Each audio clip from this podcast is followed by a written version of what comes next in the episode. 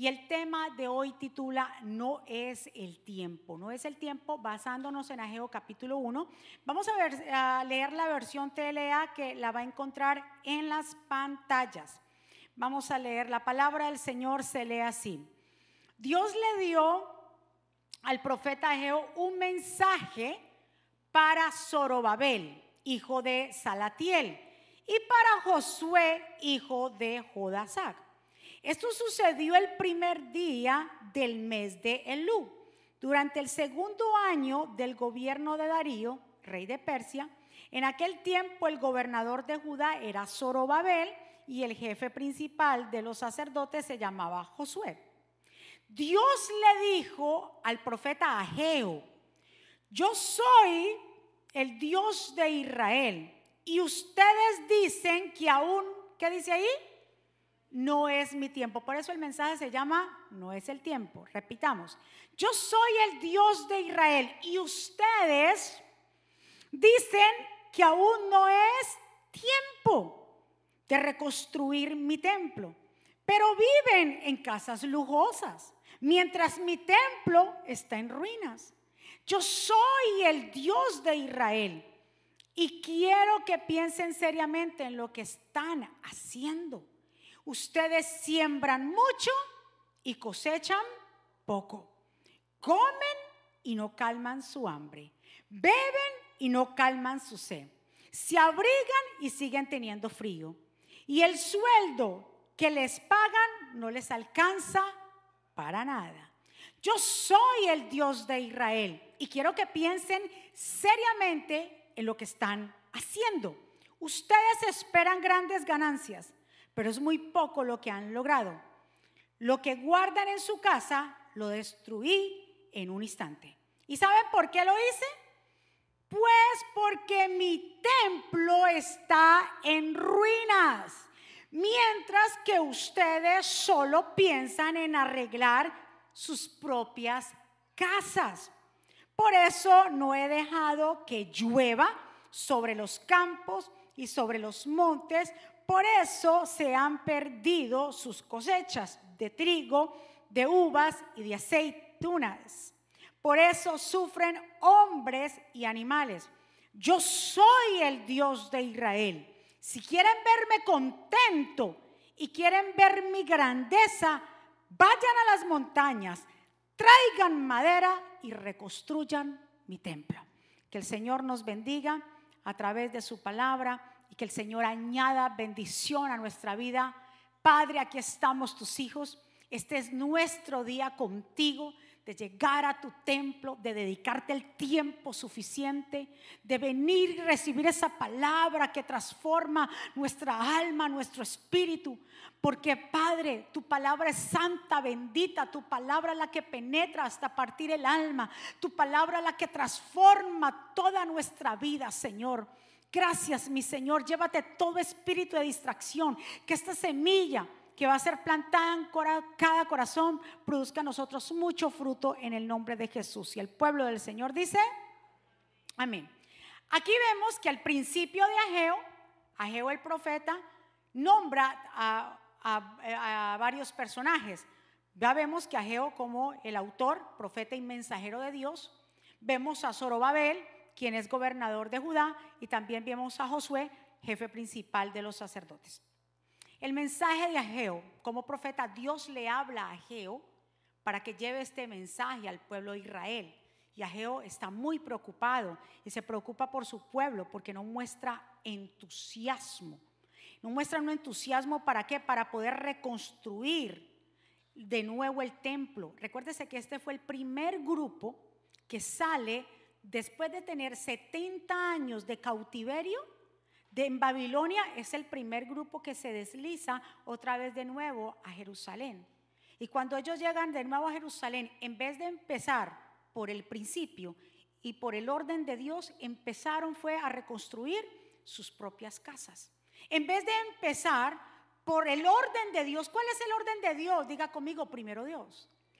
Primero Dios, en vez de empezar con el orden de Dios, se fueron a qué? A reconstruir sus propias casas. Se preocuparon por su agenda, se preocuparon por ellos mismos cuando el templo estaba qué? Destruido, estaba completamente arruinado el altar. Ageo reprobó la falta del compromiso de la gente con el templo. Veremos bien el verso 4. ¿Qué dice? El Señor le manda a decir, ustedes dicen, no es tiempo de construir mi templo pero viven en casas lujosas mientras mi templo está en ruinas. Si no había templo, si no había altar de sacrificio, entonces no había adoración a Dios, no había comunión con Dios, no había ofrenda, no había relación con Dios. Si faltaba el templo, entonces se habían olvidado completamente del Señor. ¿Cuántas personas usted ha escuchado que dicen lo mismo? No es el tiempo. Usted le predica a alguien, usted le predica a un familiar suyo, a un hijo suyo, a quien sea, a alguien. Ve cuando vas a ir a la iglesia, no es el tiempo, no es el tiempo. Pregunta, ¿cuándo será entonces el tiempo? ¿Cuándo es el tiempo? Si Dios es un Dios de tiempos, Él es el dueño del tiempo. Y no podemos invertir el orden, porque cuando invertimos el orden, nuestra vida completamente es un fracaso. Ellos se dedicaron a su propia agenda. La gente que está haciendo ahora, usted le habla de ir al templo, primero tienen que resolver lo que tienen que resolver y a Dios lo dejan de último. Y cuando a Dios lo dejamos de último, entonces Dios también, esas peticiones que hacemos, la deja de último. Porque Dios honra a aquellos que lo honran. ¿Cuántos están de acuerdo? No es, ¿cómo, cómo ellos llegan a Jerusalén y en vez de empezar por lo primero, empiezan primero a reconstruir su casa. Donde quién es el que te da la salud, quién es el que nos da la salud. Dios, ¿quién es el que nos da, provee todo? Dios, ¿quién es que cuida a tus hijos? Dios. Entonces, la gente ha invertido el tiempo, el, tiempo o el lugar, y por eso es que, como dice Ageo acá, ustedes pueden sembrar mucho, pero cosechan qué? Poco. Hay un principio acá que el Señor nos da a entender. Hay un código de bendición que está en Mateo 6:33. ¿Quiere que le descifre el código? ¿Lo quiere saber el código? El código es bien sencillo. Dice el Señor, primeramente, busquen el reino de Dios. Primeramente, muévale a su vecino y dígale primero. Primero, primero, por favor, hermano que está aquí. Dice, primeramente, busquen el reino de Dios y su justicia. Ay, ¿para que qué? Las demás cosas sean añadidas. En otras versiones dice, para que Dios le dé lo que ustedes necesitan. Pero la gente no lo hace así. La gente busca primero lo que necesita y después busca a Dios. Primero se busca a Dios para lo que tú necesites. ¿Qué necesitas? Cosas materiales. Primero entonces busca a Dios porque Él se va a encargar de todo lo que tú necesites suplirlo. Dele otro aplauso fuerte a papá. Entonces, ¿cuál es el código de tu bendición? Diga, primero Dios. Si usted mira, hay gente que dice, no, y no me va a alcanzar eh, para, para la renta, no, ¿yo qué voy a hacer? Si pones a Dios por primero, te aseguro que antes de que se termine el mes ya tiene para suplir tus necesidades. ¿Ustedes por qué creen que el Señor, se acuerda cuando Jesús visitó la casa de Marta, María y Lázaro? Que el, Señor llega y Marta afanada con tantas cosas y el Señor le llama la, la atención a Marta, pero exalta la acción de María. Y el Señor le dijo, Marta, Marta, afanada estás con tantas cosas. Pero mira María, ¿qué dice ahí? Una cosa es necesaria, le dijo, Marta, una cosa, diga conmigo, esa es la importante. Una cosa es necesaria. Y María, ¿qué? Ha escogido Oh, Dios mío, ha escogido la mejor o la buena parte, la cual no se le será quitada. Entonces, ¿cuál es la buena parte? ¿Cuál es la mejor parte? Diga conmigo, poner a Dios. No es lo mucho que usted corre, usted se puede afanar toda la vida. Dice la escritura aquí, por más que usted se afane, usted podrá añadirle a su estatura aunque sea un codo. ¿Usted podrá extender? No, absolutamente no. Entonces, el Señor dice, le dice a Marta, hey Marta, esta ha escogido la mejor parte. ¿Y cuál es la mejor parte? La cual nadie le podrá quitar. Hay cosas que nadie te puede quitar. Yo te vengo a decir eso hoy. Sabe que no te pueden quitar. Las cosas que Dios te da, nadie te las puede quitar. El gozo. Ay, ¿con quién yo hablo aquí? El gozo no te lo pueden quitar. La paz no te la pueden quitar. La tranquilidad nadie te la puede quitar porque esa viene de Dios. Te pueden quitar carro, casa, bienes materiales, la mujer se puede ir, el, hombre se puede ir, los hijos se pueden ir, pero hay algo que nadie nos podrá arrancar. Es la paz de Dios. ¿Y sabe cómo se consigue eso? Estando primero con Dios. No invertamos el orden, mi amado. Este mundo ha invertido el orden. Voy al templo, camine para el templo cuando, no, cuando tenga tiempo. Ahora no, óigame donde el Todopoderoso es el que es el que abre la ventana de los cielos. Es el que decide si, si da lluvia o da sequía. Él es el que da la orden a todo. Es el que orquestra todas las cosas. Entonces, ¿por qué lo dejamos para después? ¿Cuántos están de acuerdo conmigo? Entonces, le dejo con esta frase. Notemos que las cosas que no nos pueden quitar y que nos hacen realmente felices son aquellas que solo Dios nos puede dar y que no están en nada material. ¿No está en lo material? ¿Cuánta gente con tanto dinero ha terminado suicidándose?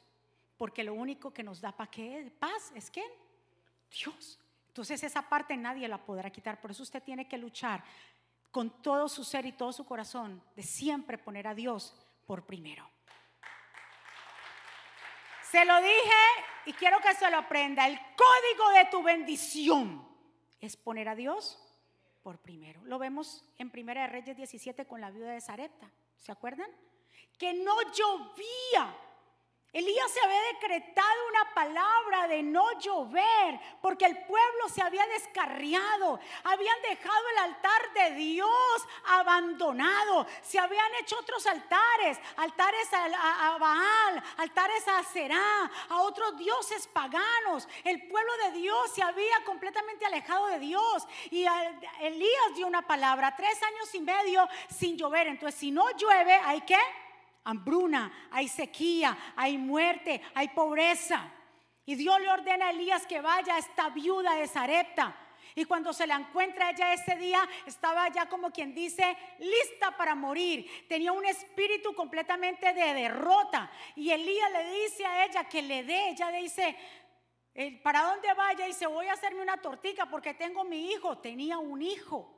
Tengo un hijo y ya, lo único que tengo es un poquito de harina y un, eh, eh, puñado de harina y un poquito de aceite. ¿Y qué le dijo Elías? ¿Qué le dijo Elías? El código. Mm, ¿Cuál es el código? ¿Qué le dijo Elías? Dame a mí primero. Es que cuando ponemos a Dios por primero, se desatan unas bendiciones sobre tu casa, sobre tus hijos. Porque no solamente ella comió, sino que comió Elías y comió el hijo de la viuda. Mientras afuera había hambre, yo con quién hablo aquí hoy, Dios mío.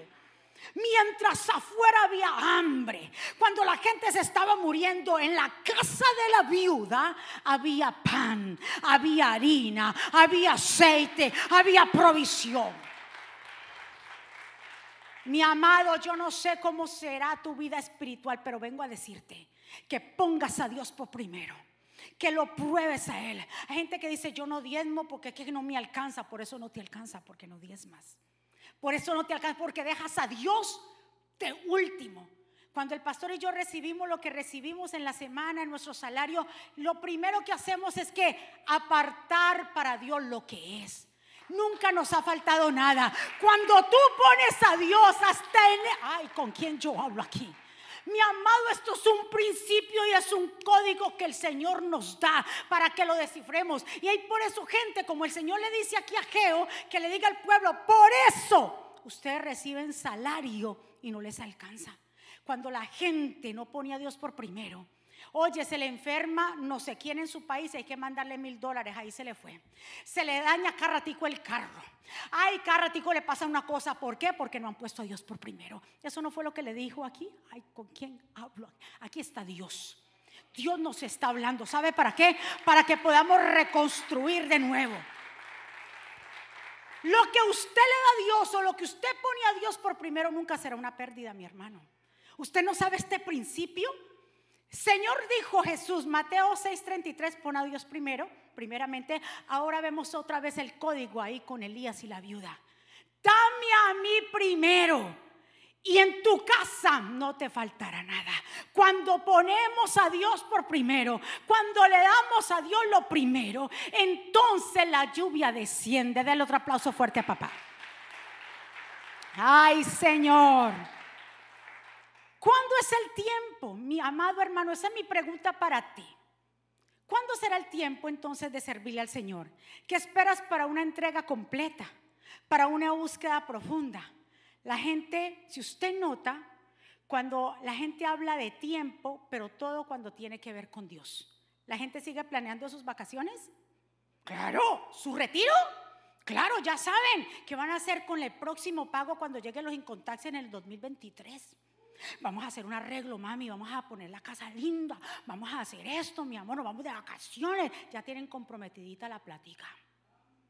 Porque están planeando, pero no planean el tiempo con Dios. Pero no planean que este año, antes de que se acabe el año, van a ponerse a cuentas con Dios, van a arreglar su vida, van a trabajar en la casa del Señor. No planean eso porque han puesto a Dios. ¿Por qué?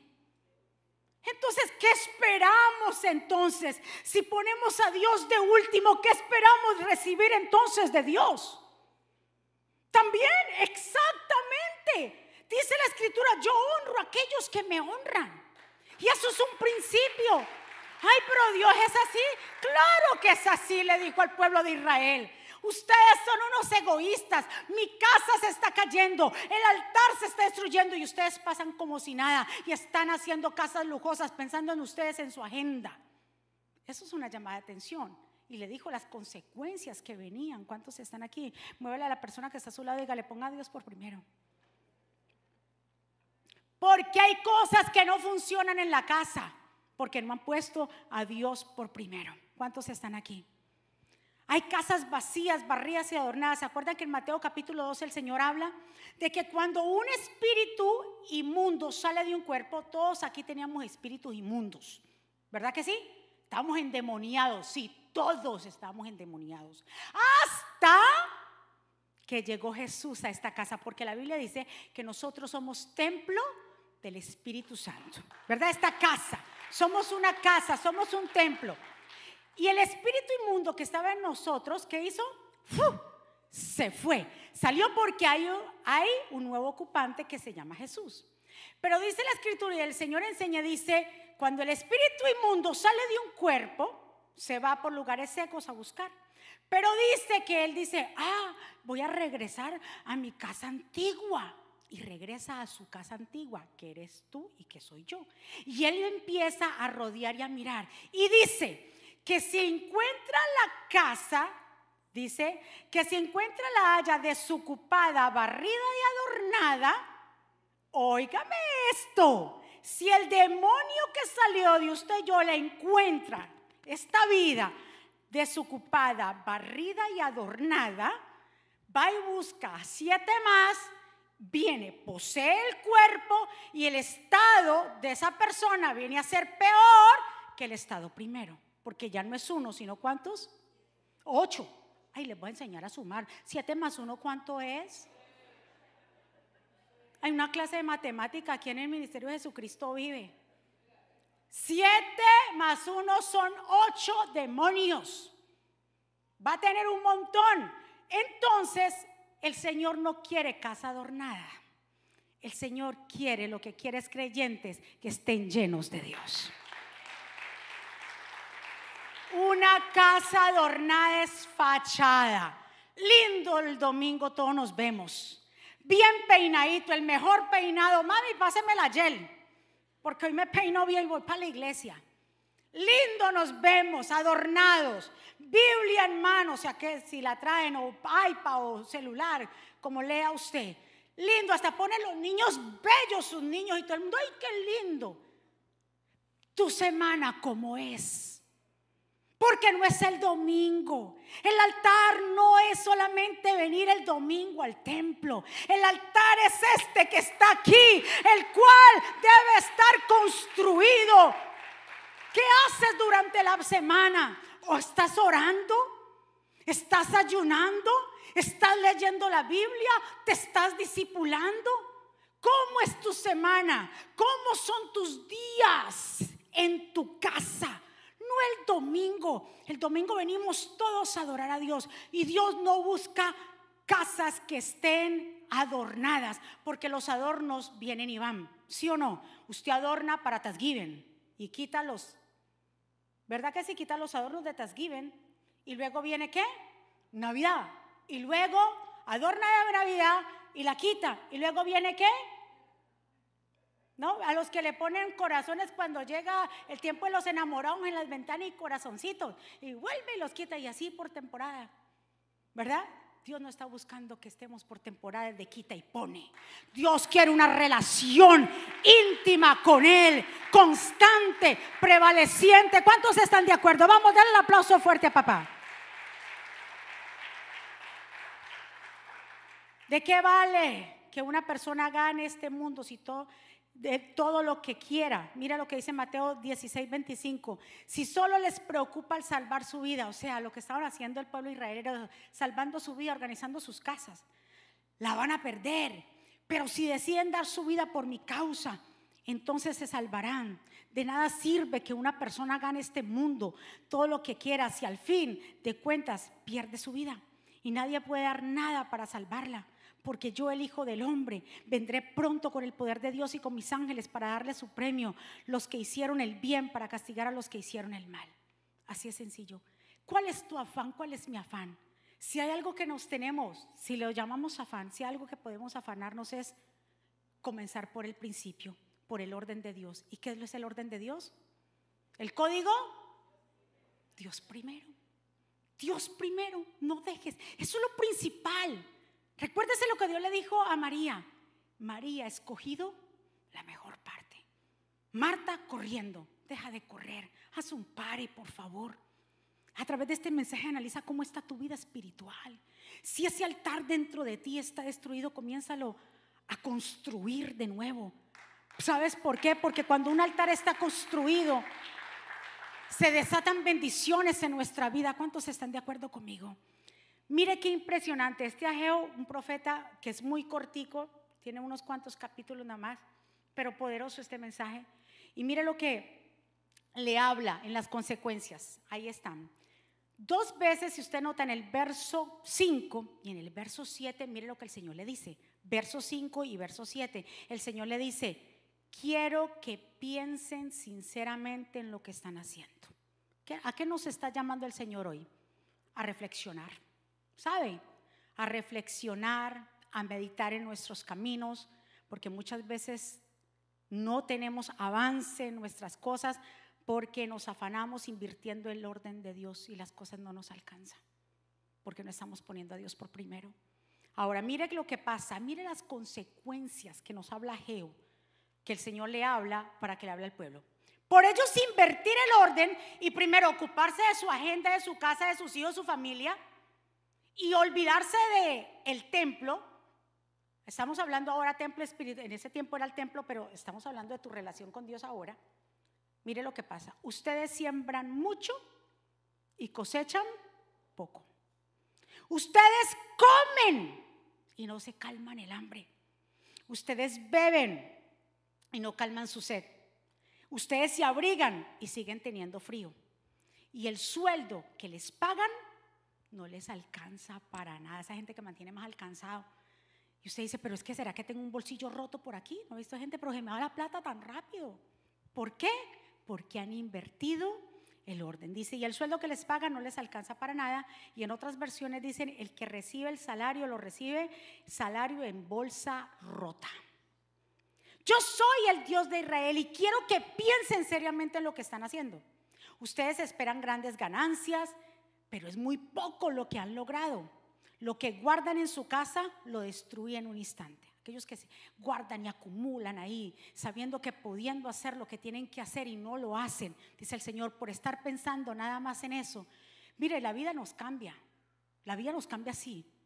Como yo le decía, el sábado yo vine al ayuno, ustedes me vieron el ayuno, yo toda juiciosa el sábado pasado, vine de mi clase toda contenta, me fui para la casa toda juiciosa y ahí estudiando el mensaje y no sé qué, ahí cuando yo vengo de repente empiezo con ese dolor crónico y el pastor se acostó un poco tarde y ya él, yo lo vi, yo me retorcía y yo le dije a las dos de la mañana, yo le dije, ya mío, una y media, le dije, pa, por favor, llévame al hospital. Es que, ¿qué son las seis de la mañana? Le digo, no, había dormido nada más una hora. Me dijo, ¿ya? ¿Qué? Le digo, no, llévame porque no puedo más. Y para yo decir que yo no puedo más, tiene que ser de verdad que ya no podía más. ¿Quién iba a pensar que usted, que iba, yo, usted no me iban a ver el domingo acá? Porque es que la vida, mire, es una vuelta, eso es así, es rápido. Nos coge. Por eso tenemos que aprender que como la vida hoy estamos aquí, mañana no. Tenemos que ponernos a cuentas con Dios y construir el altar de Dios, que tal vez está descuidado. ¿Cuántos están aquí? Mire lo que dice aquí. ¿Y ustedes saben por qué lo hice? Porque el Señor dice, yo soy el Dios de Israel que quiero que piensen en esto seriamente. Ustedes esperan grandes ganancias, pero muy poco lo que han logrado. Lo que guardan en su casa lo destruí en un instante. ¿Y saben por qué lo hice? El Señor le da la respuesta. Ay, papá.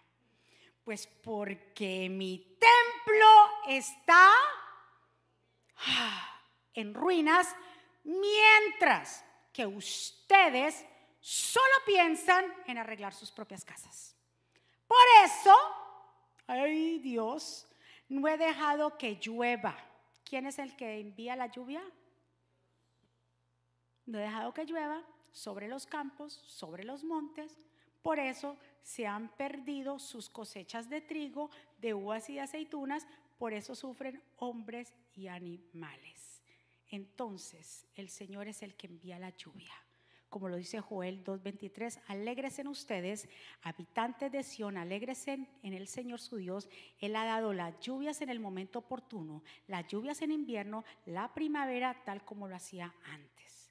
Entonces, hay lugares o altares de nuestra vida que están derribados y el Señor hoy quiere que de verdaderamente tú y yo reconstruyamos esos altares. ¿Cuántos están de acuerdo conmigo? De un aplauso fuerte al Ya casi para terminar,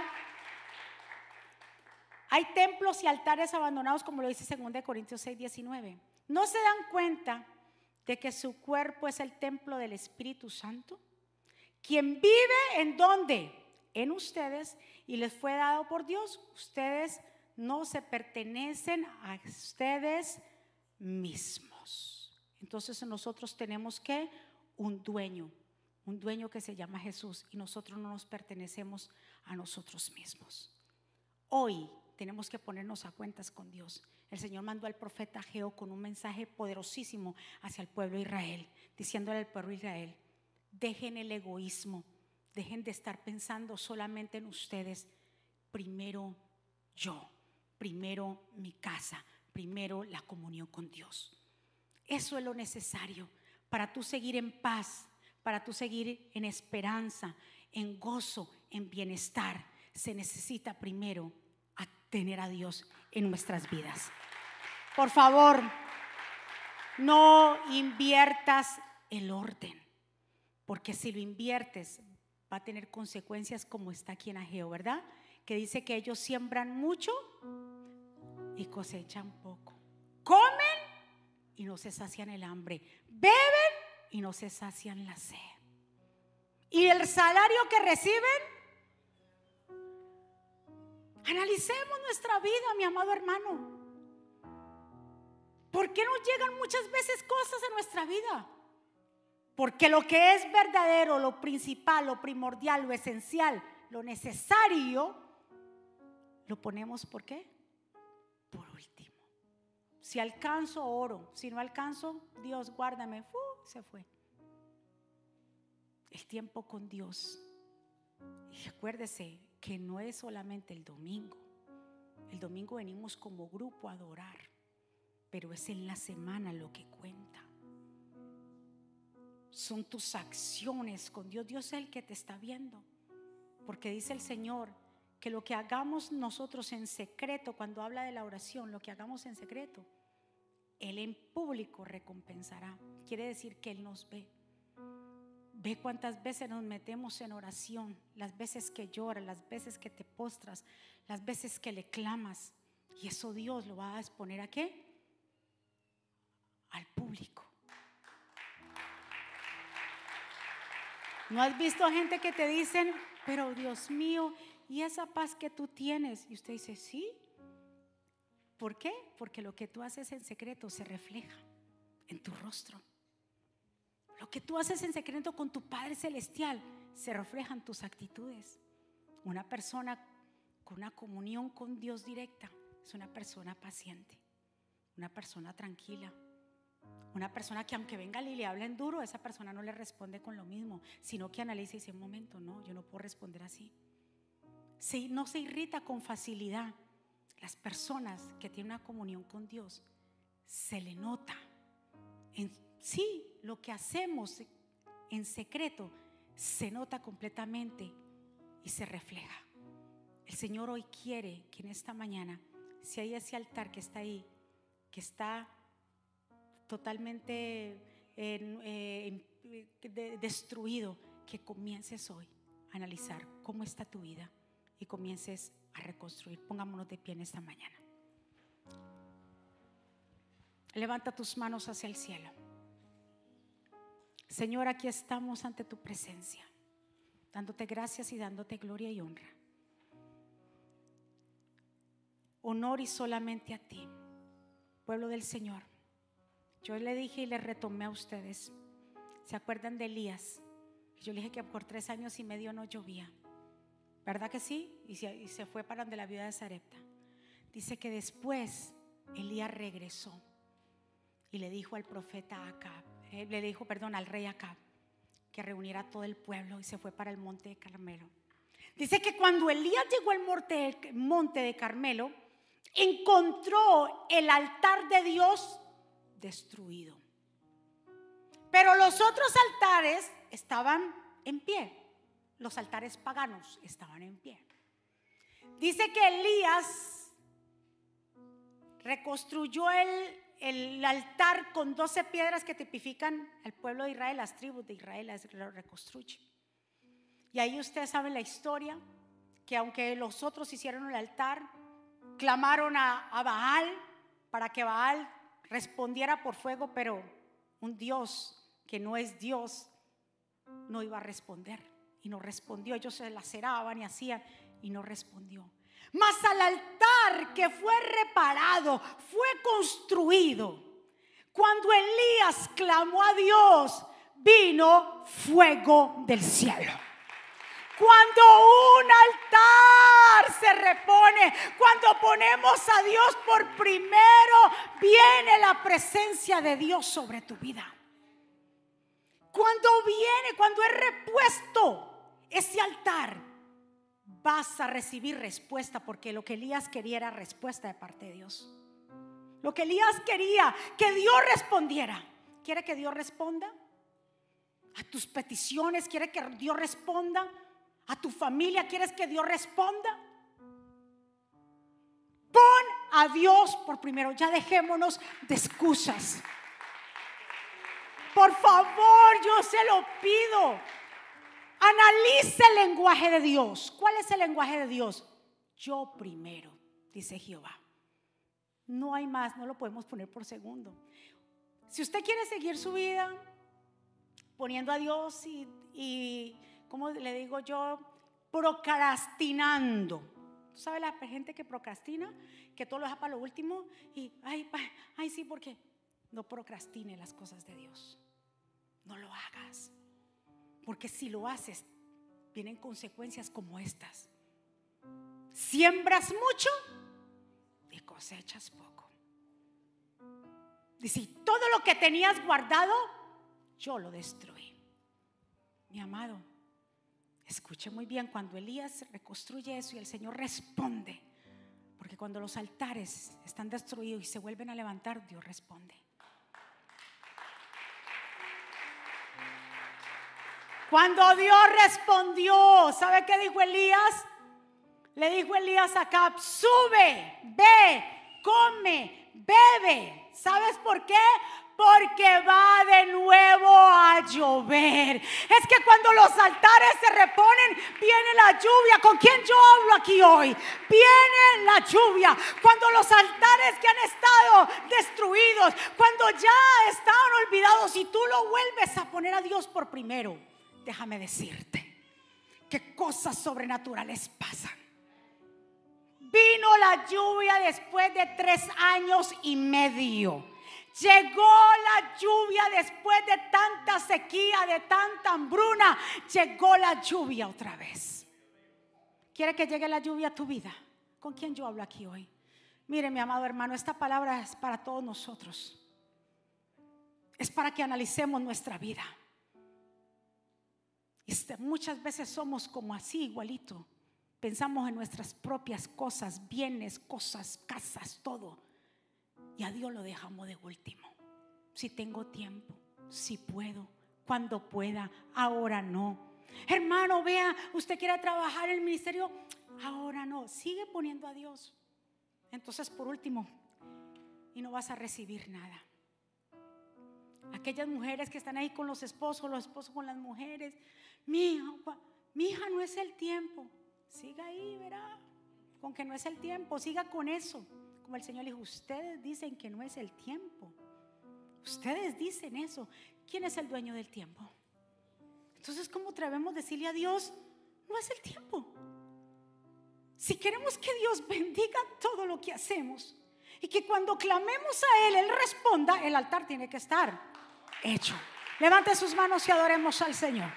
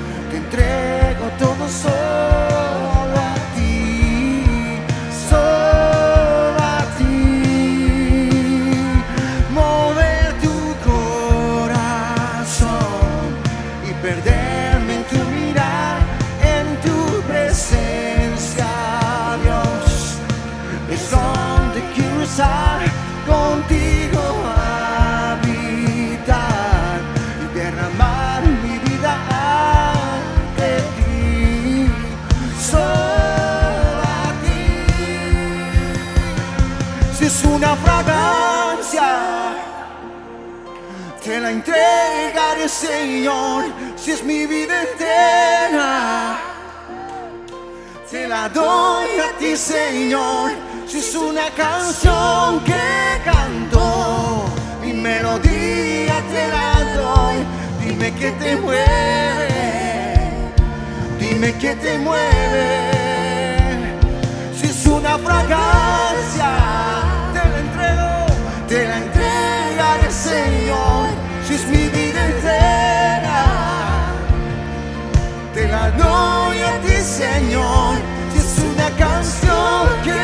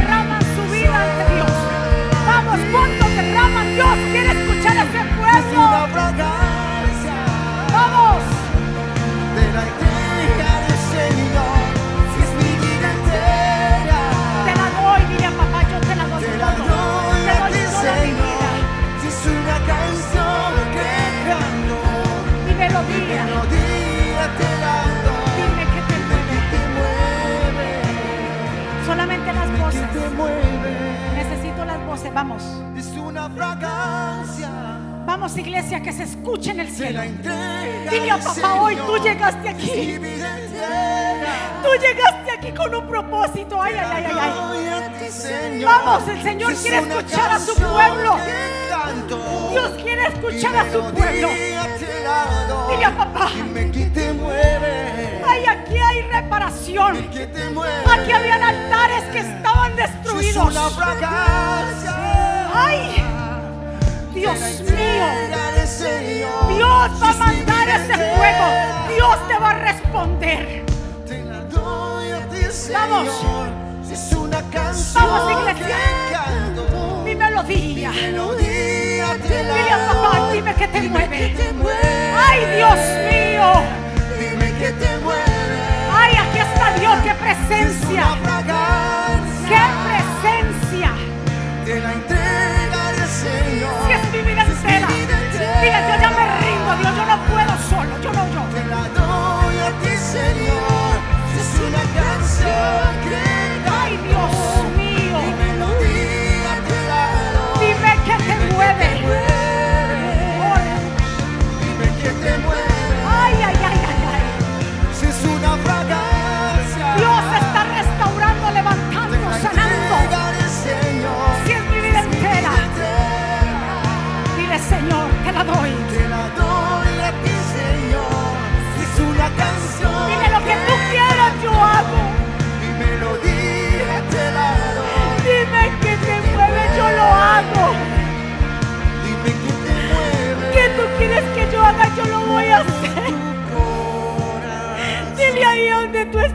padre.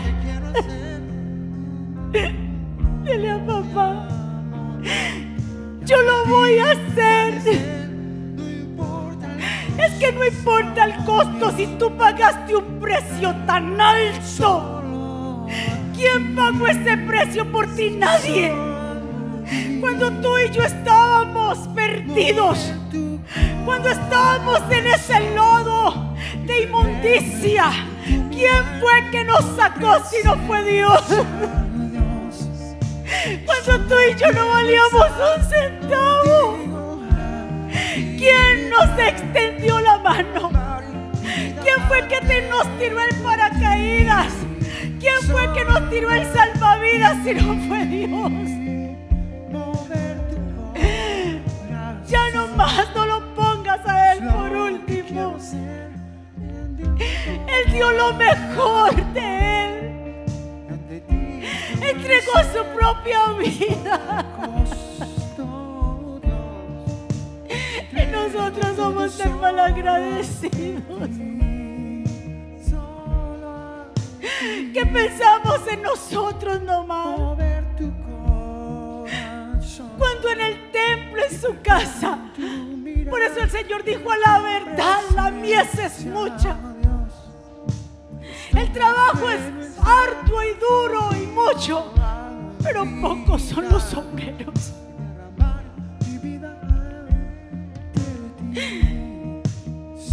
Perdónanos. Perdónanos, Señor. Reconstruye, mi amado, tu altar. Vuelve de nuevo a las primeras obras. Acércate a Dios para que Él se acerque a ti. No pongamos más excusas. A través del profeta Ageo, Dios le dio el mensaje a Israel. Era el primer grupo que salía después de cautiverio. ¿De dónde Dios te a ti a mí? Dime. ¿No estábamos perdidos en el mundo?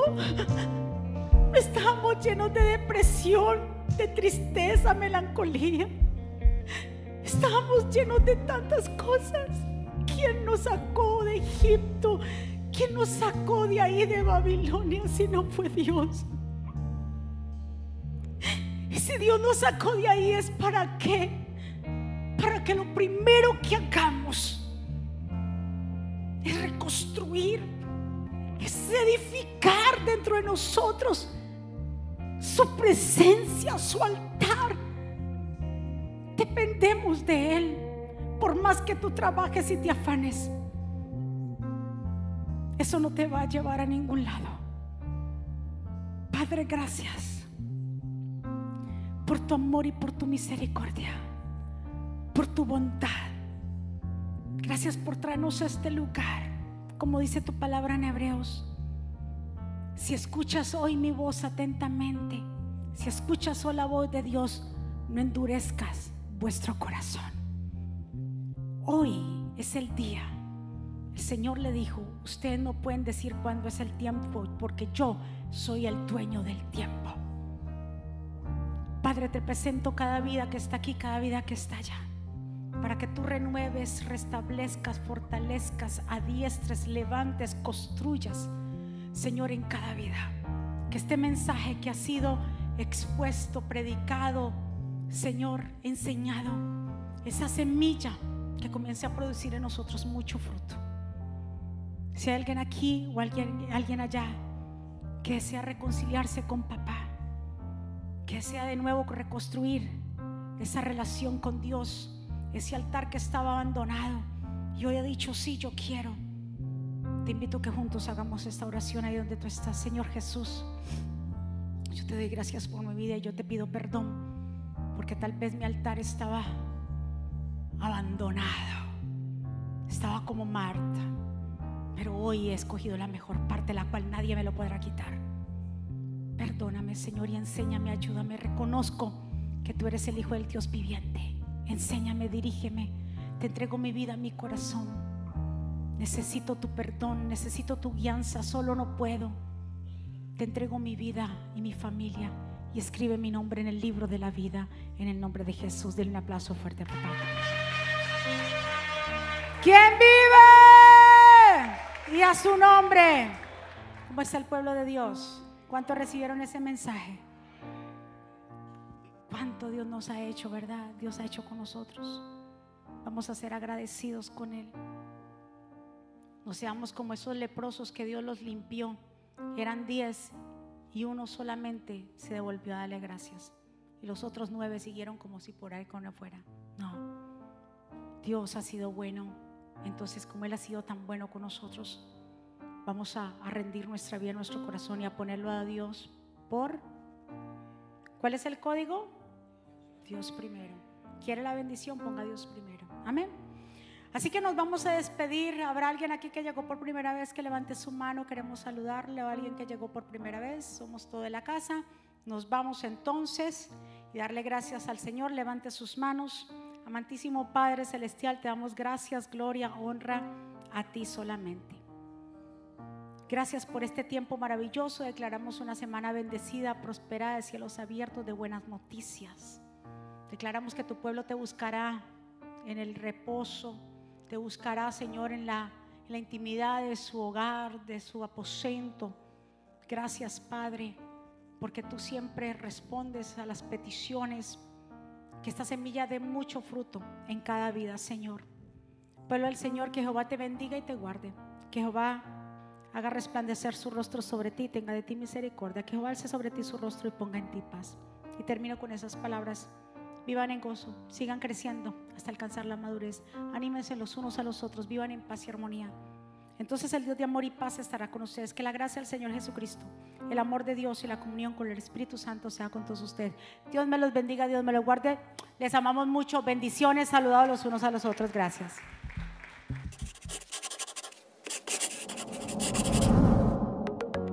¿Quieres estar al día con todos los eventos de la pastora Mónica Jaques y Ministerio Jesucristo Vive? Ahora lo puedes hacer introduciendo la aplicación Mónica Jaques, ahora disponible en la tienda de aplicaciones de Apple y Google. Es muy fácil de usar y contiene un menú útil y de acceso rápido. Ahora podrás acceder al último libro de la pastora Mónica, eventos, palabras de fe e incluso comunicarte con nosotros vía chat. También puedes seguirnos en Facebook, Instagram, Twitter y YouTube para ver servicios de poder en vivo y recibir reflexiones, palabras de aliento y mensajes diarios. No esperes, descarga la aplicación.